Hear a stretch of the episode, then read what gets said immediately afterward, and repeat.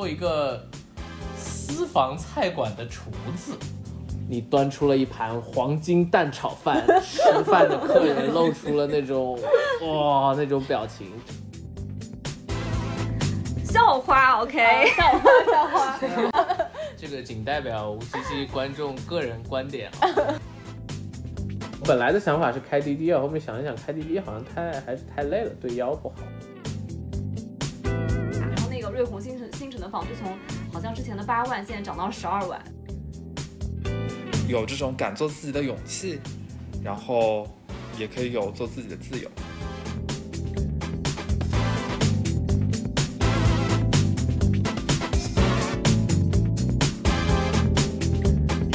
各位听众朋友们，大家好，欢迎来到立马豆频道。这是一档上海 COVID lockdown 期间催生的栏目，由五位从毕业开始就有交集的头部 FMCG 的 MT 组成的闲谈节目，聊聊我们毕业五年、成长五年、社畜五年、互漂 N 年的经验，希望能够治愈到耳机另一头的你。那今天是我们第零期的试播集，我是主持人阿娜苏。今年恰逢我们五个人毕业加工工作五周年，所以我们第零期就来聊聊这五年的那些事儿。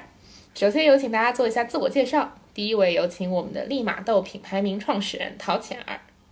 啊，各位听众大家好呀，我的名字叫陶浅儿。那我是呃上海人，然后毕业于上外。那我的专业是对外汉语专业，所以呢啊，我起这个名字的时候呢，就以我的这个师祖的这个名字起的这个名字哈，叫立马窦。我接下来就是要 Q 到我的好基友啊，就是啊 TJ。啊，你这么快就完了？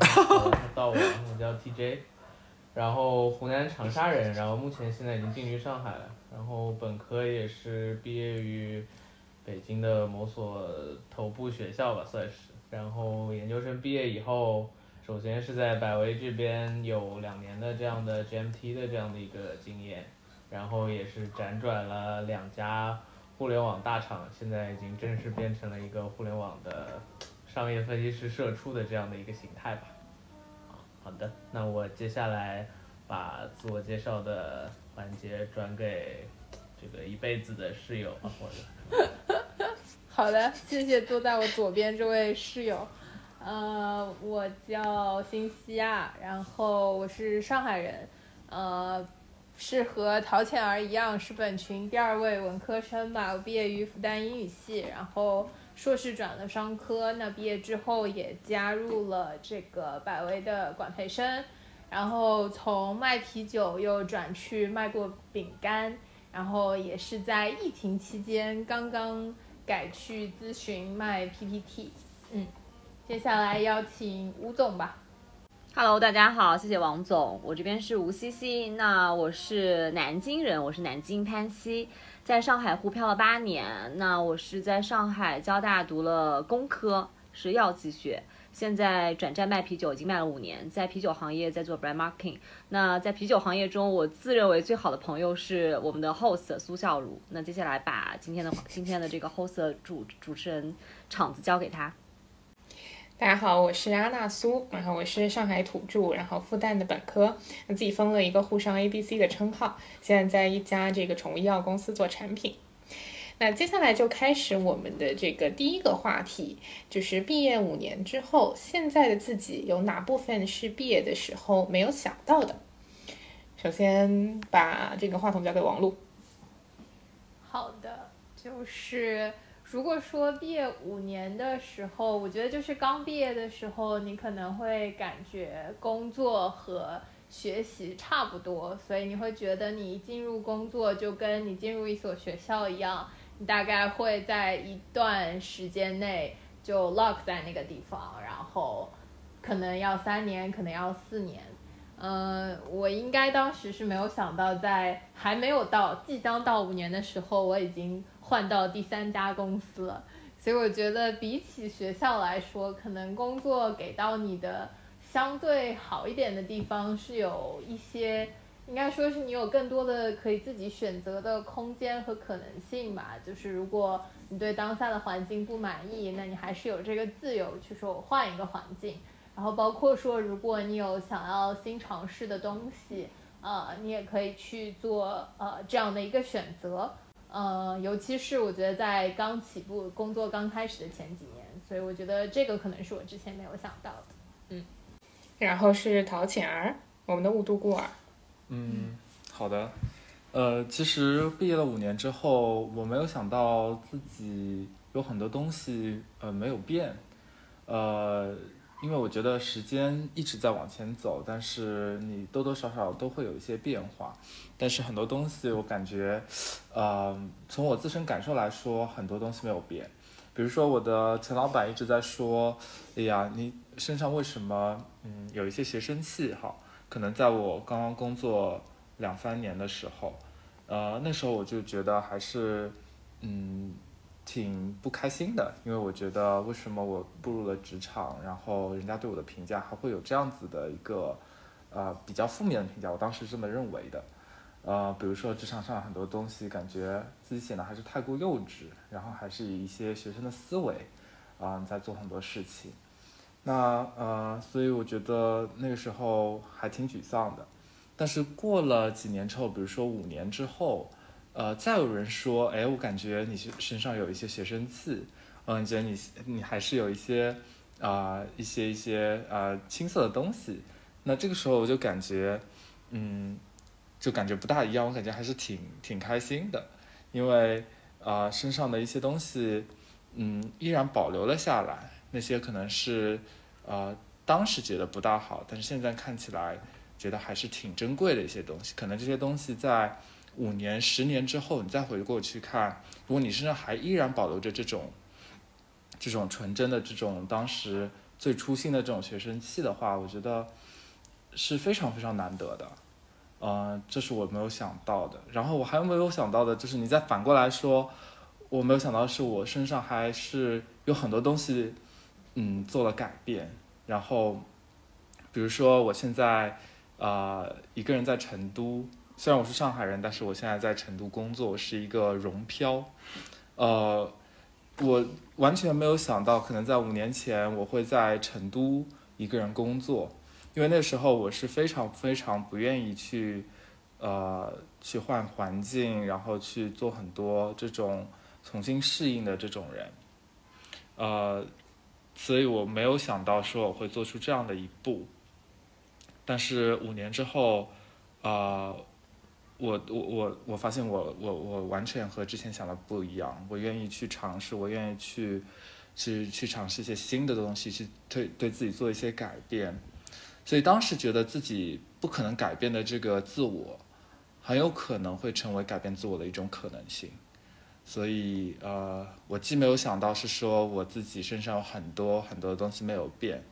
也没有想到说我自己也通过自己的这种 这种自身的这种感觉又变了很多，所以这是我没有想到的啊。接下来是涂总，哦，然后我觉得我没有想到的事情是，还是从本科毕业那个时候说吧，因为感觉首先身上其实有很多预设的东西啊，在那个时候，一个是说，在一个这个北北京的这个著名的理工科学校，然后生化环材这样的一个专业里，然后包括我的家庭，我父母也都是大学老师，所以其实那个时候对于毕业以后是完全没有什么概念的，或者说唯一有的概念就是，啊、那是不是我要继续去读研，继续去读博，然后那读博完了以后，是不是继续做科研，或者说继续也变成一个老师？但可能这个事情在毕业以后会发现，完全是一个被预设的轨道吧。然后也是说，在国外本身在读博士以后，发现这个轨道并不是那么的适合适合自己，或者说自己本身的属性与这个轨道本身也不是那么的契合，所以也是在两年的时候就转成了硕士，然后回国就这样奇妙的变成了一个啊、快销公司的管培生这样的一个身份，对，然后后面也经历了两次跳槽，对，现在是第三份这样的工作，然后又去了互联网。对，但整体这样看下来的话，我是觉得回看当年毕业的时候的这个改变的话，呃，我还是觉得很欣慰的，嗯、因为我觉得当时的这个改变也是需要一定的呃勇气或者说一定的这样的去选择，对，但是现在回看起来的话，嗯，感觉还是一个正确以及充满奇幻的五年旅程吧。对，这是我这边我觉得五年历来最大的这样的一个情况。好的，那接下来是我们的这个第二个话题啊，就是现在自己有哪部分是毕业时候自己不喜欢的？那就是也是刚才听了这个图杰的回答，就是说整个觉得自己的大学生活或者说整个职业生涯会是一个比较预设的状态。之后呢，我也是临时加上了，就是我自己也想回答这这个问题，就是我现在如果看我自己的话，会觉得，啊、我毕业我毕业之前的每一个选择，就比如说去实习，然后去秋招，然后去。啊、做不同的这个呃项目，都是有非常非常清晰的一个目标，就是告诉自己要去为了嗯最后的这个 offer 去努力，所以我会去做很多不同的尝试，去 drive 自己达到这个目标。但是呃进入工作之后，就会觉得好像突然没有了这个目标。就是因为你从小你可能就是要考高中、考大学，然后去拿 offer 去工作，但是工作之后好像没有了一个特别预设的目标，之后就是失去了一些动力，所以这是我现在就是对自己的生活状态会比较不喜欢的地方。这也是为什么我们会去尝试去做一些，比如说播客也好，或者去尝试做一些别的东西。我是希望自己的生活可以有一些这个新的，从小目标开始吧，可以做一些新的尝试。那接下来把话筒交给吴茜茜。对，其实其实这个点我本来有些预设，但是刚刚苏总讲那个点，我觉得特别想 add on，就是我觉得其实工作五年对于我来说一个最大的感觉就是工作，其实在前五年我们就是年轻人都很拼，或者说我们这些就是有热血的同就是朋友们，其实大家都会比较的想要去做一些事情，想要 make difference。所以说，我觉得其实对于我来说，工作前五年占据我就是整个人生的或者是整个生活阶段的，基本上是可以说是全部，就会导致其实我现在看下来，我觉得其实除了工作之外，我没有就是我逐渐丧失了一些自己的兴趣爱好。就像其实苏总之前一直在跟我打趣说，吴茜茜，你你的你的美博，你的美博的事业为什么到现在都没有开始？那其实我觉得可能在在整个就是时间的长河里面，我们逐渐就是逐渐从一个就是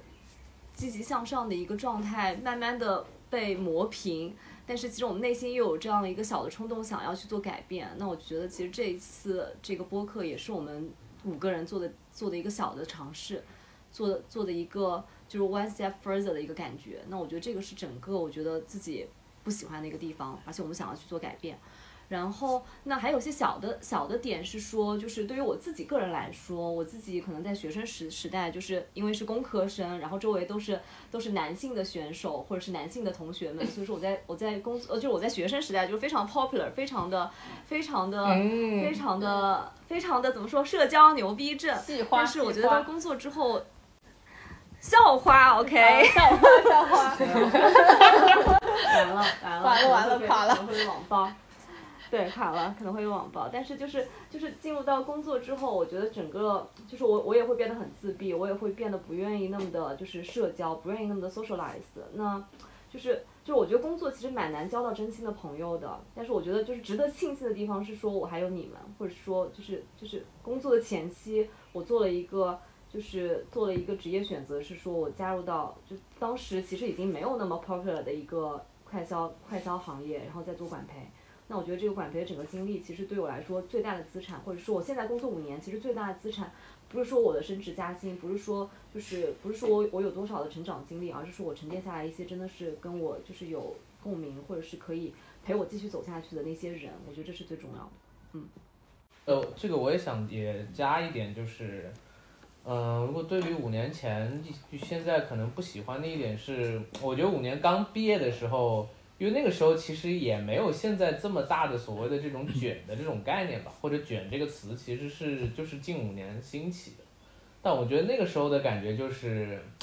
能卷为什么不卷呢？就刚毕业的时候，你会感觉为什么还会有觉有人会觉得佛是一个很好的状态？那我那个时候我可能会觉得说，那是因为他们不能卷吧？可能那可能我如果想卷的话，我就能卷到我要的东西或者怎么样。但我觉得五年以后的话哎没有。但我觉得五年以后的话，会变成的状态就变成为什么不好？是你会夹在这两种概念的中间，然后非常的有时候会非常的痛苦。就是一方面，呃，你会看到某些卷的人还是拿到了一些可能你你渴望的东西，但你看向另一边的话，你会觉得其实人生的中态还是得，无论从生活上还是心态上，你终归要回到一种比较佛系的状态，这个对你的身心来说肯定是一个最好的情况。但 somehow 我觉得五年这个节点很容易让人处在像夹心饼干一样夹在中间无法自拔的这种感觉，所以某种情况下，可能这个是会有一点这样的感慨吧。我还要补充，我突然想到了，我就是我觉得我自己最不喜欢我自己的一点，就是现在，就是现在对比五年前，我觉得就是我觉得我现在慢慢变得很抠，或者是说就是我的金钱观和价值观其实其实发生了一个蛮大的变化。我在大学的时候，或者说我之前在南京的时候，其实完全没有生活的压力，或者是说完全没有。完全没有，就是不会被生活所迫，就觉得从来从来不会觉得我还要省钱，我还要存钱，我觉得就是没有任何的价值观，因为我在南京也活得就挺挺开心的。但是来到上海之后，或者说其实毕业之后，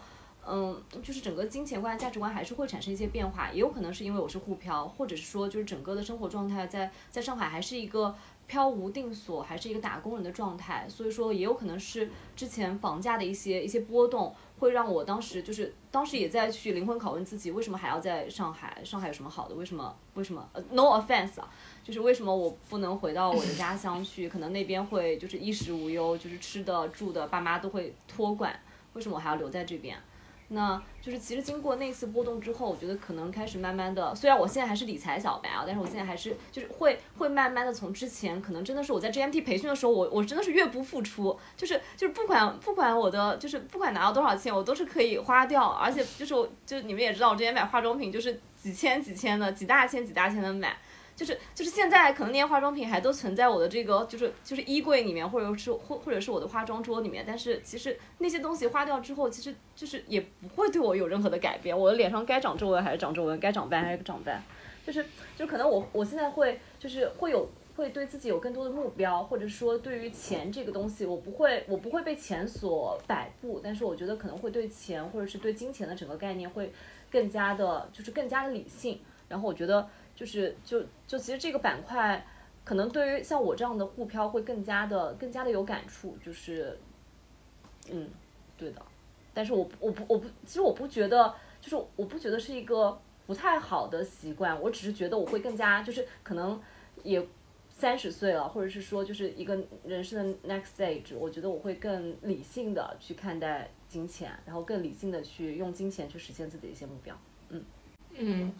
我觉得这个也是，就是我作为非沪漂，就是作为一个上海土著的人，可能，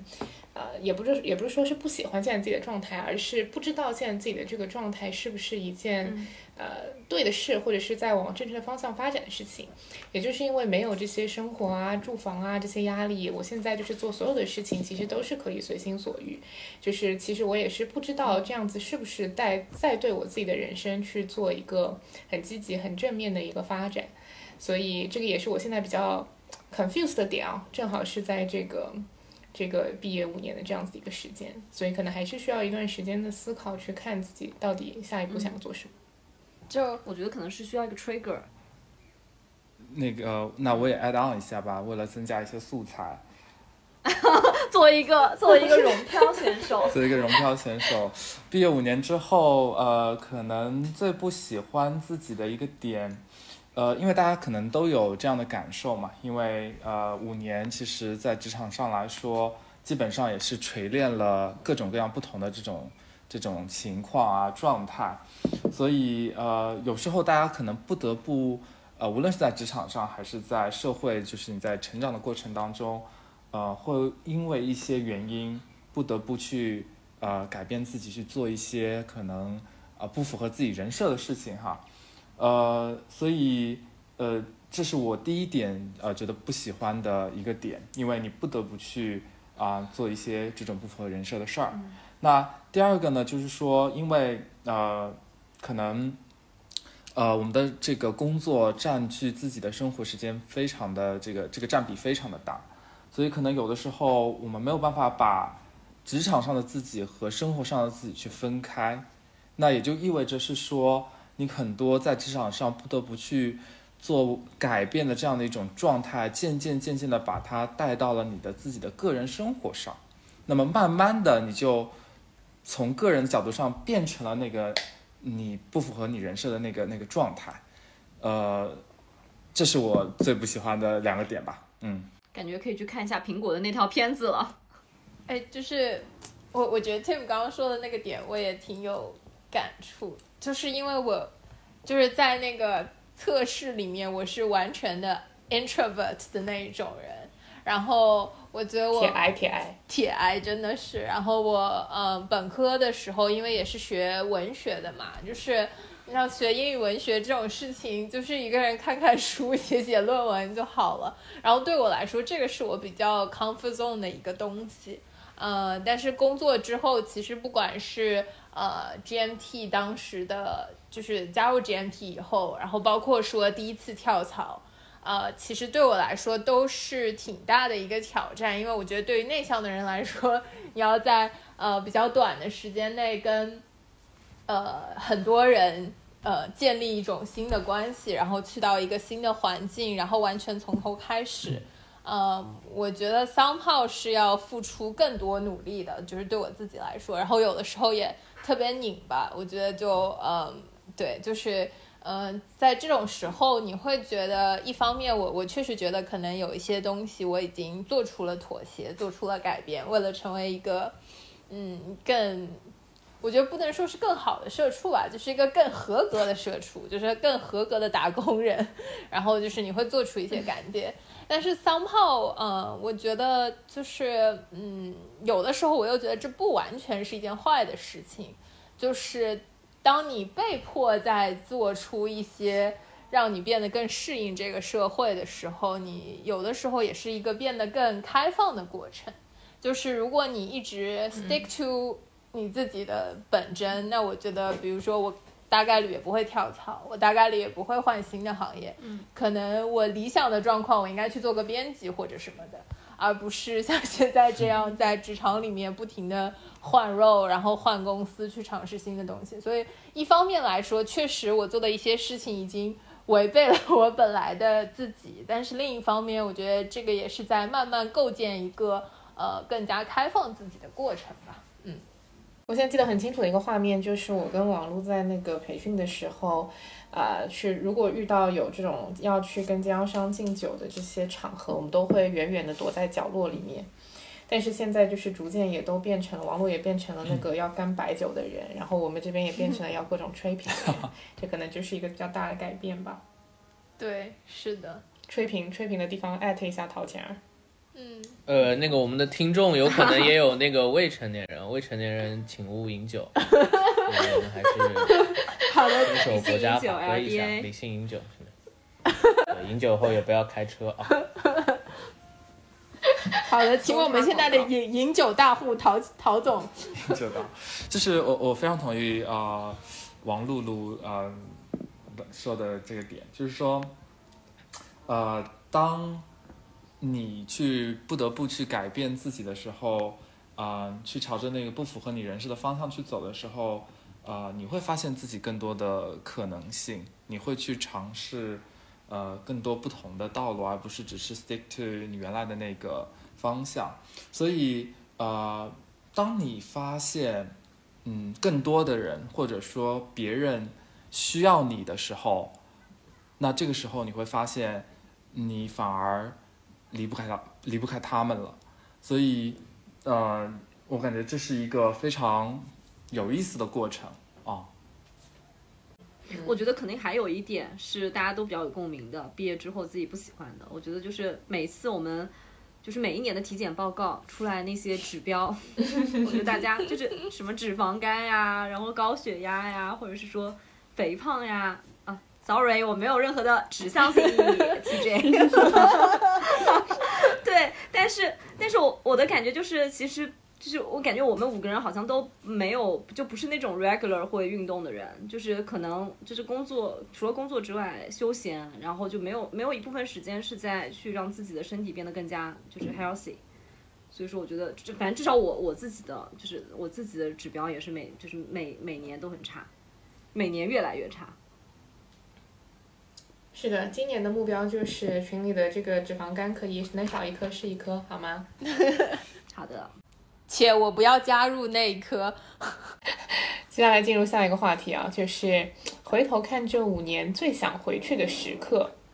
那这个问题我就是其实还就是一直都没有变过，就是不管是两三四五年的时候，其实都是最想回到的，就是当时管培生的那个培训的时间。嗯，就是呃，管培它是一个非常非常特别的一个环节，就是它是你在呃学生时代跟工作时代当中的一个蜜月期。就是你既既没有学生时代的那种这种这个要考试的一个压力，也没有工作时期的这些 KPI 的压力，反而你更多的就是跟这样一群跟你这个志同道合的年轻人去一起，一起就是学习新的这个公司的知识也好，或者是去啊朝着一个方向努力也好，我觉得这个是非常非常难得的一件事情。即使现在就是管培已经不再是一个，就是快销公司的管培已经不再是一个非常非常朝阳的这样子的一个项目的时时候，我还是会和很多学弟学妹推荐说，如果有这样子的机会，一定要去尝试一下，作为你职业生涯的开端。然后把话筒交给王璐。嗯，我我觉得这个苏总这一点就是我非常非常认同。就是我当时看呃，就是想到这个问题的时候，我第一反应也是就是。管培的时期，呃，因为就就像苏总说的，其实我觉得，呃，我们几个应该都是从小到大就是给自己压力比较大的，然后包括说目的性比较明确的那种人嘛。然后就是你读书的时候，你就很清楚啊，我一定要怎么怎么考上什么大学，甚至你很多人会觉得考上大学那那之后，然后其实我们也会要通过什么实习啊，然后要获得好的 GPA 啊，然后就是要拿到 offer。然后你真的到了拿到 offer，然后尤其是我们有 rotation 的那段时间，我觉得是，呃，真的是一个百分百的蜜月期。那个时候你，呃，已经拿到了自己想要的一个 一个 offer，然后在一个比较轻松的情况下，你也没有什么 KPI，你能够有一个呃慢慢进入职场的这个缓冲期，我觉得是非常幸福的一件事情。然后我还记得，我当时其实呃，在武武汉工厂，我们待了一个多月，感觉无所事事的那段时间。王家湾。对，然后我还觉得有点 有点，哎，我是不是在荒废我的人生？就是感觉我周围的可能其他人进入公司，我不知道，比如说做金融或者做做咨询，可能人家都在这个蒸蒸日上了，然后我怎么这么几个月感觉。不知道自己在干什么，就是在观观察这一个个酒瓶出出产嘛，就就觉得有一点荒废，然后现在会觉得真的是非常的愚蠢，然后且没有必要，就是你呃你之后要工作的时间，愚蠢且没有必要，真真的就是你之后要工作的时间那么长，我觉得现在就是。根本没有必要着急的。然后，如果你能够好好的 take 那一段时间，然后好好的 enjoy 那段时间，我觉得包括其实我们几个人的人的友谊，更多的也是在那段时间建立起来的嘛。就是做一些呃奇奇怪怪的项目，然后呃 special you，，对不对？什么那个进口桶皮项目，然后一起在厦门的时候。就是做那些 其实可能没有什么意义的事情，但是桑炮就是这些没有意义的事情积累了我们的友谊。which 我觉得这个是呃比一些更 practical 的 skills 要重要更多的东西。然后所以嗯，就像苏总说的，可能快销管培已经不是 on trend 的项目。呃，可能比如说我兜兜转转这么多年，我现在又去重新开始做咨询。那如果我当年从头就一开始就在做咨询，可能会比现在要，呃，快很多。但我觉得这是一个完全不后悔的决定，因为我我觉得这段人生的经历，然后这些积淀下来的人，呃，其实是更重要的，比起说你在职场上有一个更快的这个速度或者怎么样，因为毕竟工作之后还有那么久呢，就是前期的这段时间其实是值得。浪费一些的。这边要 call back 一下，我们在武汉的时候，其实是有非常 regular 去健身房健身的这个习惯的。那还是我办的卡，哎，你们办了吗？办了呀，就是你砍的价呀。对呀，对啊，是我砍的价呀，哦一九九一九九一个月是不啦？是的，是的，无限期，然后还跟王总两个人去练瑜伽。那个时候跟苏总还不熟，我跟王总去练瑜伽，然后王总说再也不要跟吴太可曦练瑜伽了。怕了。然后，然后回上海之后，还一直有那个武汉的那个给我打电话问 问还要不要再去。我就想，哦，那真的是我们这个健身最频繁的时候了，真的太可怕了。而且是五点钟就下班了是吧？三点钟就可以走了。坐班车三点有没有？钟从里面出发。对，然后感觉把当时所有的电影都看过了，真的。接下来是陶浅儿同学，呃，就是最想回去的这个时刻，呃，我的看法是这样的哈，我觉得我最想回去的时刻不是以前，我最想回去的时刻反而是现在，呃，我反而觉得现在是最好的时刻玄。学大师。对，我不是呃不同意大家之前的看法，我也非常喜欢，呃，我们之前在培训的那段日子，然后那段时子那段日那段时间也是无忧无虑，大家都非常的开心，呃，非常非常的棒，我也非常想回到当时的那一段时刻，但是回过头来我想了一下，其实，呃，我怀念的东西可能不是不是别人。呃，不是当时的这些场景，呃，不是当时的这些这些事情，我可能怀念更多的是自己，就是那个时候的自己。就怎么讲呢？就是说，我不知道大家有没有这样的感受，就是你反而，呃，在某一段时刻、某一段时间段，你和你的朋友相处，啊、你是你的你的状态，你的呃，在你朋友面前的这种状态是不一样的。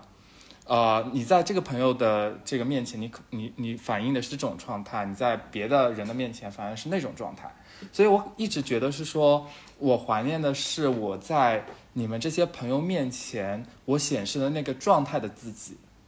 呃，所以我我一直觉得是说我想要回到那个时刻，那个时刻是和你们在一起的时刻，是和你们在一起的那个自己。啊、所以我觉得，我觉得现在现在就是最好的时刻，因为我还是在跟你们在一起，我还是和你们在一起时候的那个我，所以我觉得我最想回去的时刻就反而是现在，啊、哇，真的文学大师，观众请回答，陶浅儿最想回到的时刻是 A 现在，B 过去，C 自己，D 钝角。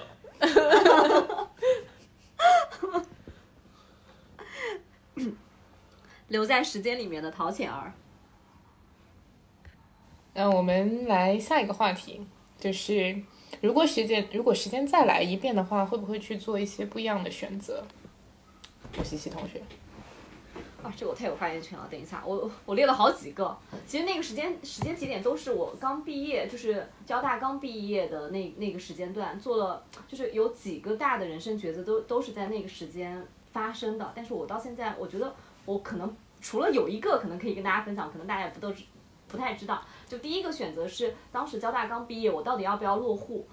这这个当时这个这个这个抉择，然后那其实我当时没有觉得，就可能也是比较就青涩，当时没有觉得上海户口会怎么怎么样，所以说当时因为我在交大读书的时候，其实我都还是南京的籍贯。那其实后来在大学就是交大快要毕业的两三个月，当时有个数学建模，好像就是必须要完成数学建模，我才可以加多少分，才可以就是上海积分落户。后来我就是鬼使神差的，就是跟就被我我周围的一些同学小伙伴们拉着一起参加了一个神奇的数学建模，而且还获奖了。然后后来就加了某一些分数，后来就是就就就就积分落户在上海了。那其实其实后来在想，就是回想回想过去的那些，就是那一刹那，我觉得可能就是真的是就是冥冥之中，如果说按照我之前那那那种比较 stubborn 的性格，可能就是觉得哦，为什么要留在上海呢？那回南京也挺好的。可能那个那那一刹那我就。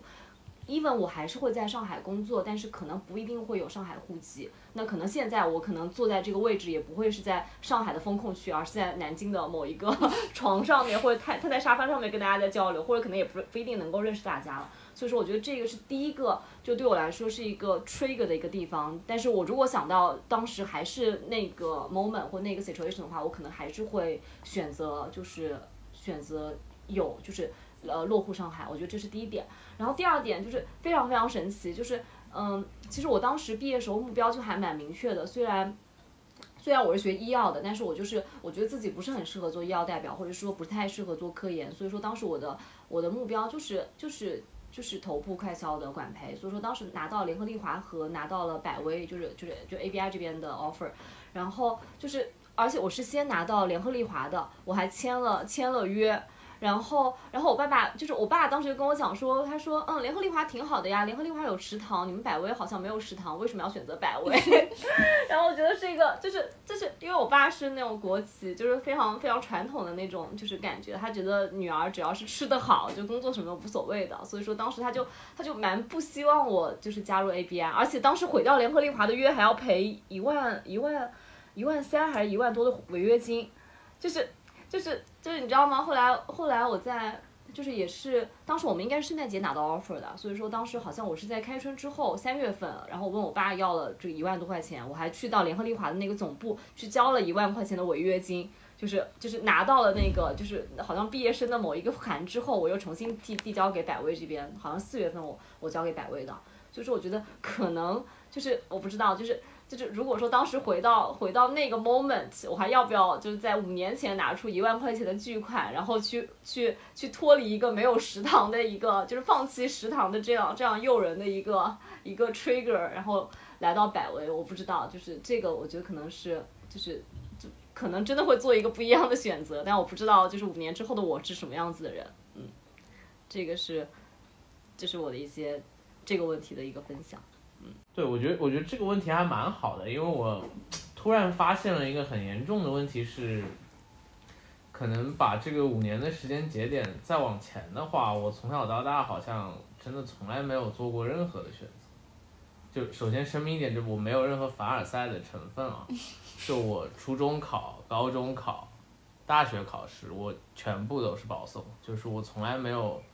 做过任何的这种。选学校的选学校，包括这种的事情，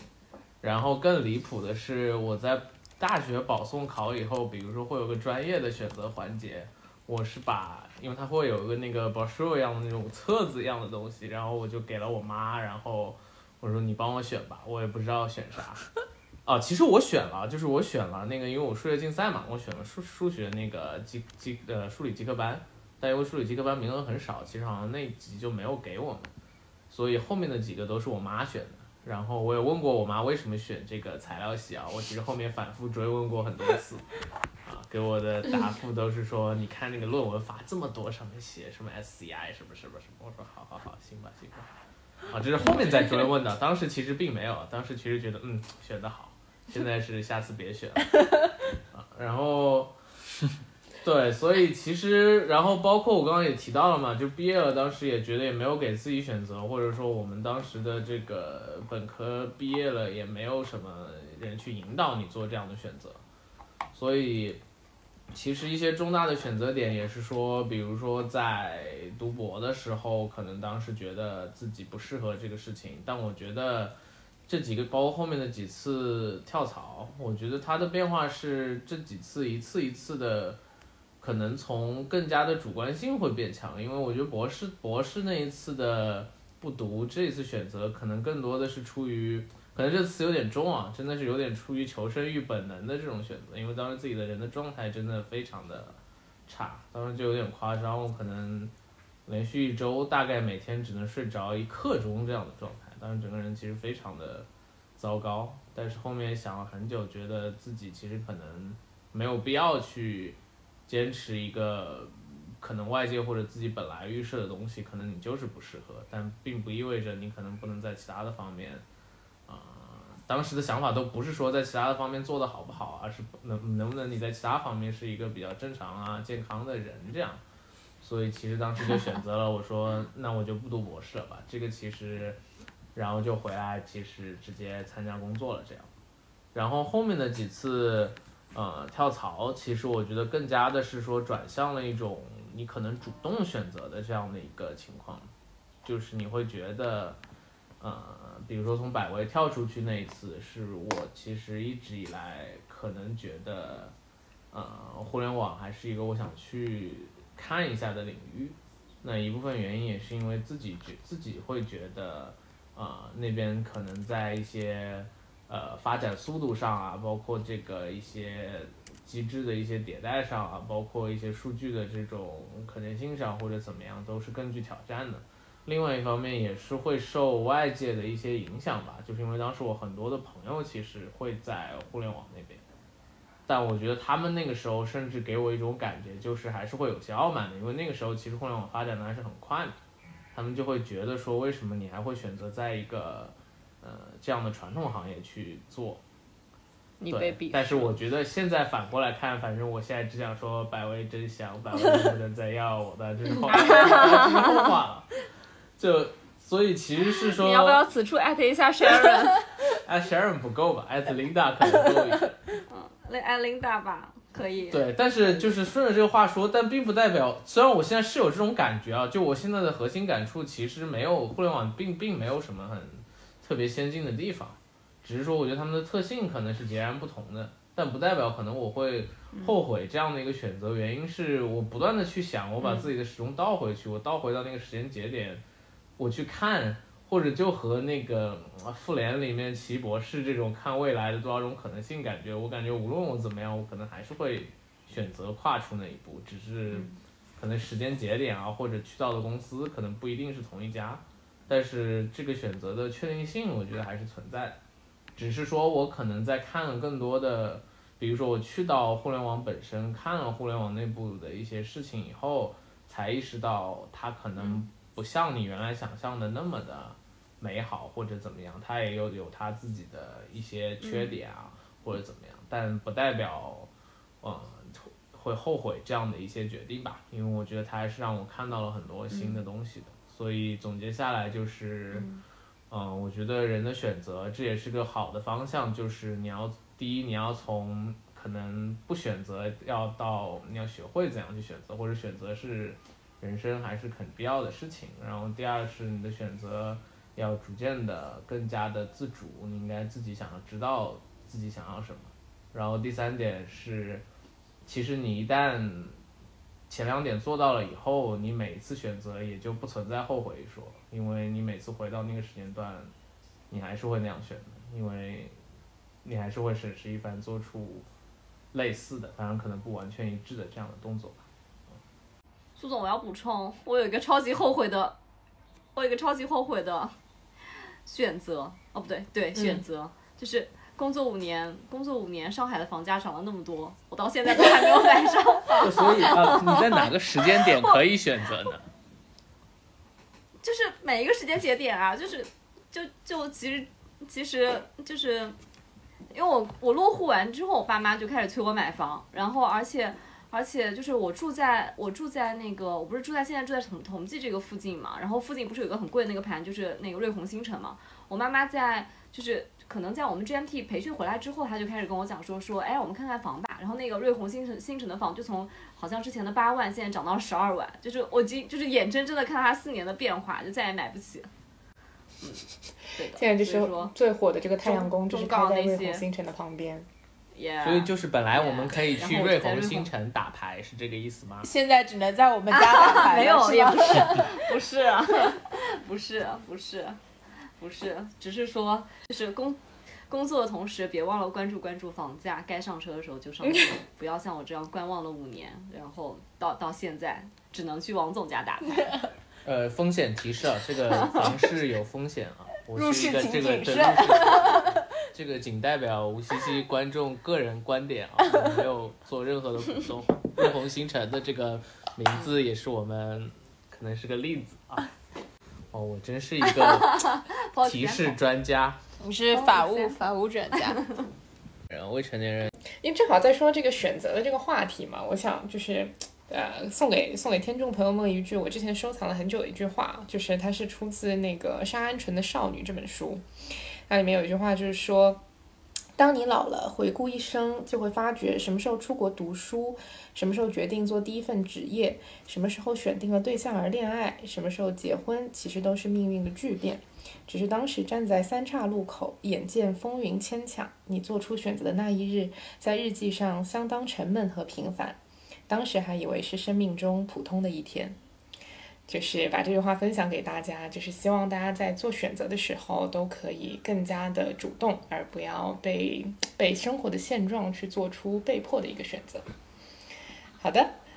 做了一个这个很很很这个文艺的一个推荐啊，然后我们进入到下一个话题，就是如果不考虑社会身份的话，大家想要的生活状态是什么样子的？首先是王总。好的，嗯，我觉得其实也不是不考虑社会身份，可能就是如果不那么考虑呃现实的一些需求，比如说还房贷之类的，就是呃，我我倒我 maybe 会去尝试一些呃可能更符合。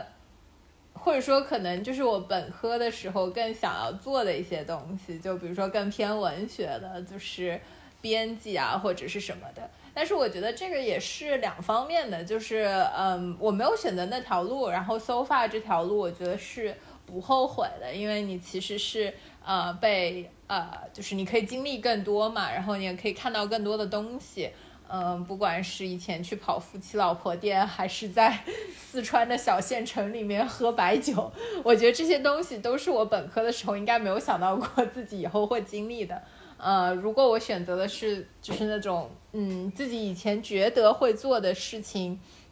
呃，可能我就没有办法经历这些。但我现在是说，如果之后，嗯，当自己不太会受困于一些现实的条件的时候，我也可以去试试，就是我以前想要做的这条路，就是相对，比如说更更偏，嗯，编辑啊或者文学一些，就是自己还挺感兴趣的东西，呃，我觉得也可以做一些这方面的尝试。呃，不一定是要一个 full time job 啦，但是可能如果说我之后的工作没有像现在这样这个早九晚十的话，那我我也许在之后就是更多的工作之余的时间，我可以留给自己去做一些自己呃原来想过但是没有来得及做的尝试，这个是我呃比较想要的一个状态。所以呃，因为你也有一个。嗯，相对理想的一个一个方向嘛，就是你你可以随时在告诉自己，就是说你现在做的这些可能相对比较辛苦一些的，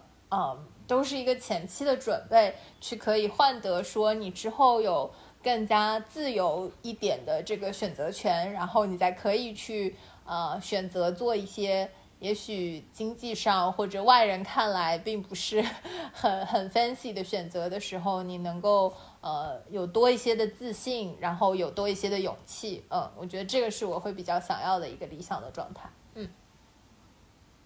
好的，接下来是涂总。呃，我本来对这个题的答案是开开滴滴，但我现在想了一下，好像这个被 可能换了一个，但我觉得整体 整体思路上还是类似的。就我也不知道是不是可能疫情已经关了两个月，把我这个关出问题了。我可能现在对这个问题的答案是。但它有前提啊，一个可能是我能把这个事情做好啊，这是一个前提；还有一个是说，呃，也不叫社会地位吧，可能是比如说金钱的压力啊，或者怎么样这种，我可能想去做一个私房菜馆的厨子，或者老板这样的这样的类似的。你好适合呀。呃，可能为什么想去做个这个事情啊？呃，首先为什么是，呃。这个服务行业或者这种行业，因为我是觉得，可能现在的这种类型的工作，我不知道你们会不会有一样的感觉，就是太让我没有，也不叫成就感吧，就是没有什么及时的反馈感，就是会让我觉得，比如说我每个月，比如说我要做下一个月的销售额目标，我要去分析一下这个地区。交易涨得好不好？这种事情其实就是做得好，下次我也不想再做了的这种感觉。我我也就是我做完了，也没有谁会为你鼓掌，也没有谁会为你觉得你做的很棒，没有你真的不行。我觉得这个是比不上类似于你端出了一盘黄金蛋炒饭，吃饭的客人露出了那种哇那种表情，这个那我下次会给你露出一下，好不好？这个是不要打岔，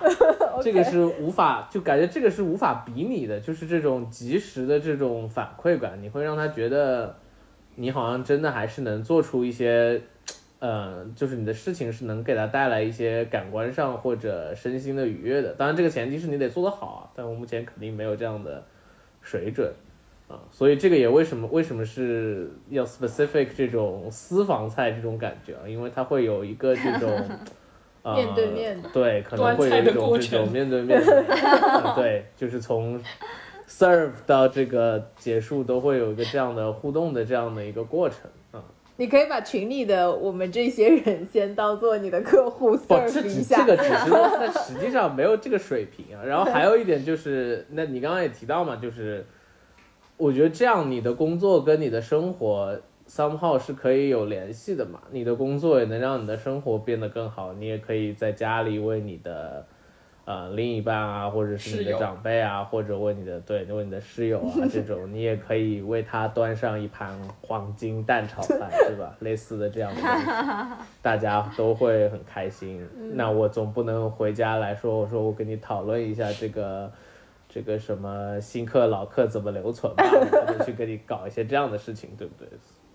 所以我是觉得，如果抛开一些其他的约束的话，能成为一个这样的。啊、而且私房菜还有个好处是，你想不干就可以不干啊。当你足够牛逼了的时候，你也可以说我一天只接多少桌啊，它也不是一个很强迫的这样的一个事情。所以可能在理想情况下，就这是一种很不负责任的理想工作吧。呃我本来的想法是开滴滴啊，后面想一想，开滴滴好像太还是太累了，对腰不好，还是别开了。那你之前为什么想开滴滴呢？不，开滴滴是之前觉得那是另外一个假设，就是我觉得经常我会探讨一个问题，就是如果我开滴滴也能赚个这个三四万、四五万一个月，我能不能去开滴滴？我经常在问我室友这个问题。啊，但这个可能是另外一个话题了，就是我嗯，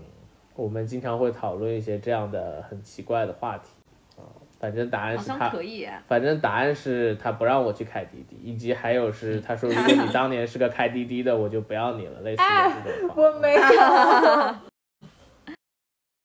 嗯，所以开滴滴被划掉了。嗯，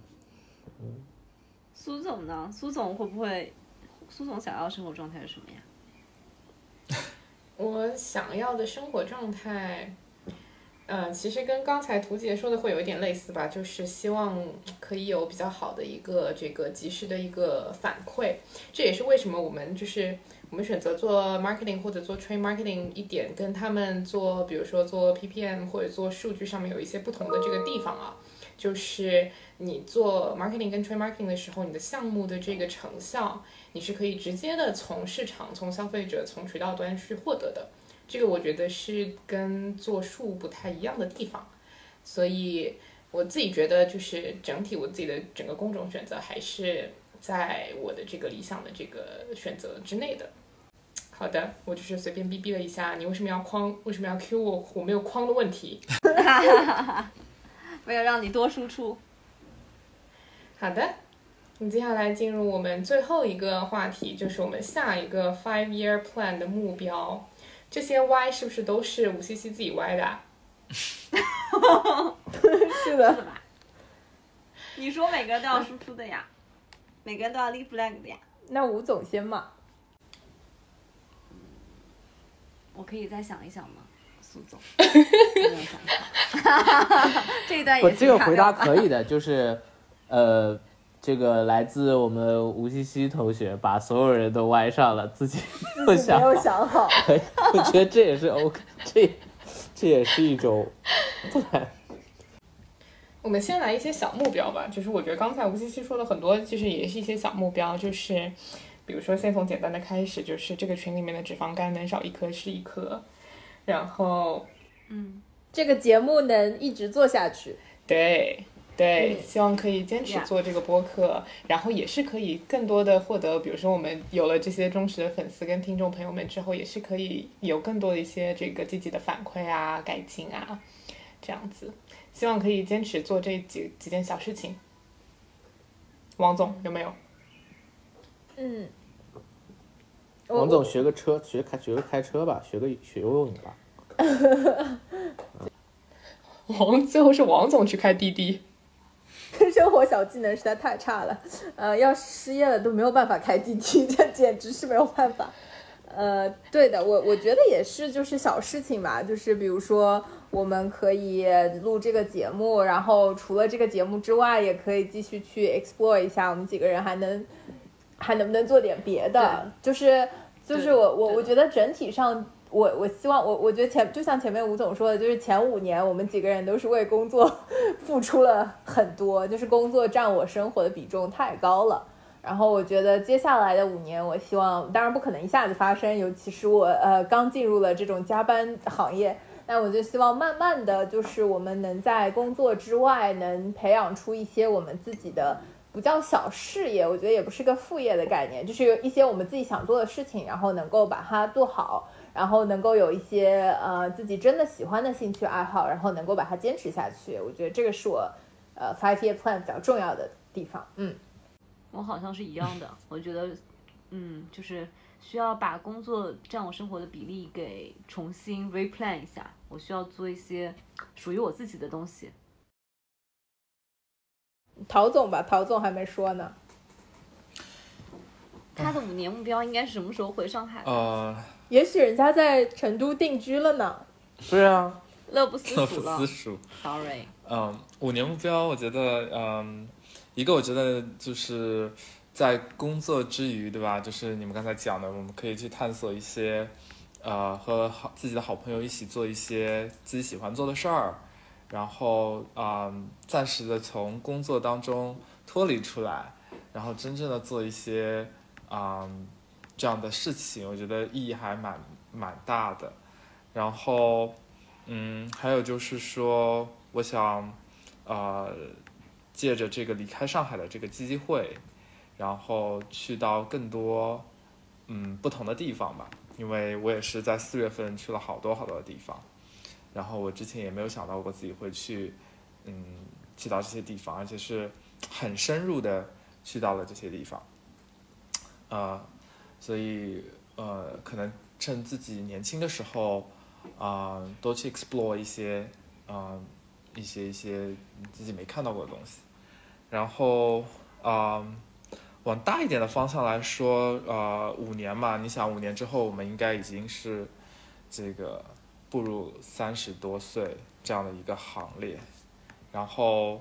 嗯，因为我之前也是听我现在老板跟我讲，是说三十岁到四十岁这个阶段，这十年。远比二十岁三二十到三十岁这个阶段，呃，要快得多。可能是从这个我不知道从生理的这个脑部发育的角度上来说，你你对时间的感知会会感觉更快，还是这个阶段会让你感受到这个时间过得非常快？我不知道。反正从过来人的角度上来说，他们觉得三十到四十岁之间是一晃而过的。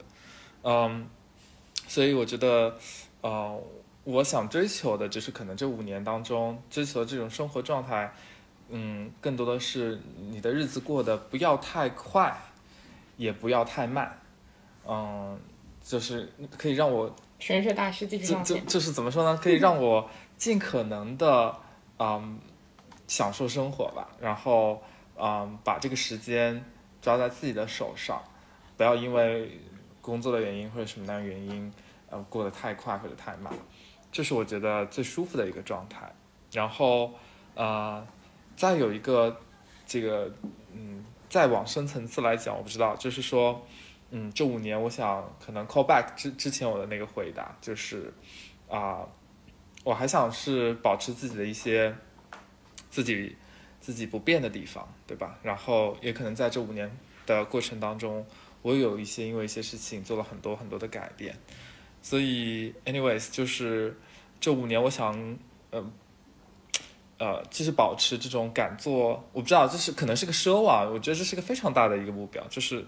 有这种敢做自己的勇气，然后也可以有做自己的自由。有敢做自己的勇气和做自己的自由。感谢陶浅儿一碗深夜的心灵鸡汤给我们收了个尾。好的，那非常感谢今天这些文学大师和脱口秀演员带来的精彩分享，也感谢听众朋友们愿意听我们五个唧唧歪歪了这么久。如果喜欢我们的节目的话，就请点赞、评论、转发，也欢迎大家在各大播客平台关注我们立马豆频道。你们的支持就是我们最大的动力。那今天的内容就到这里，我们下周再见，再见，拜拜拜拜拜拜。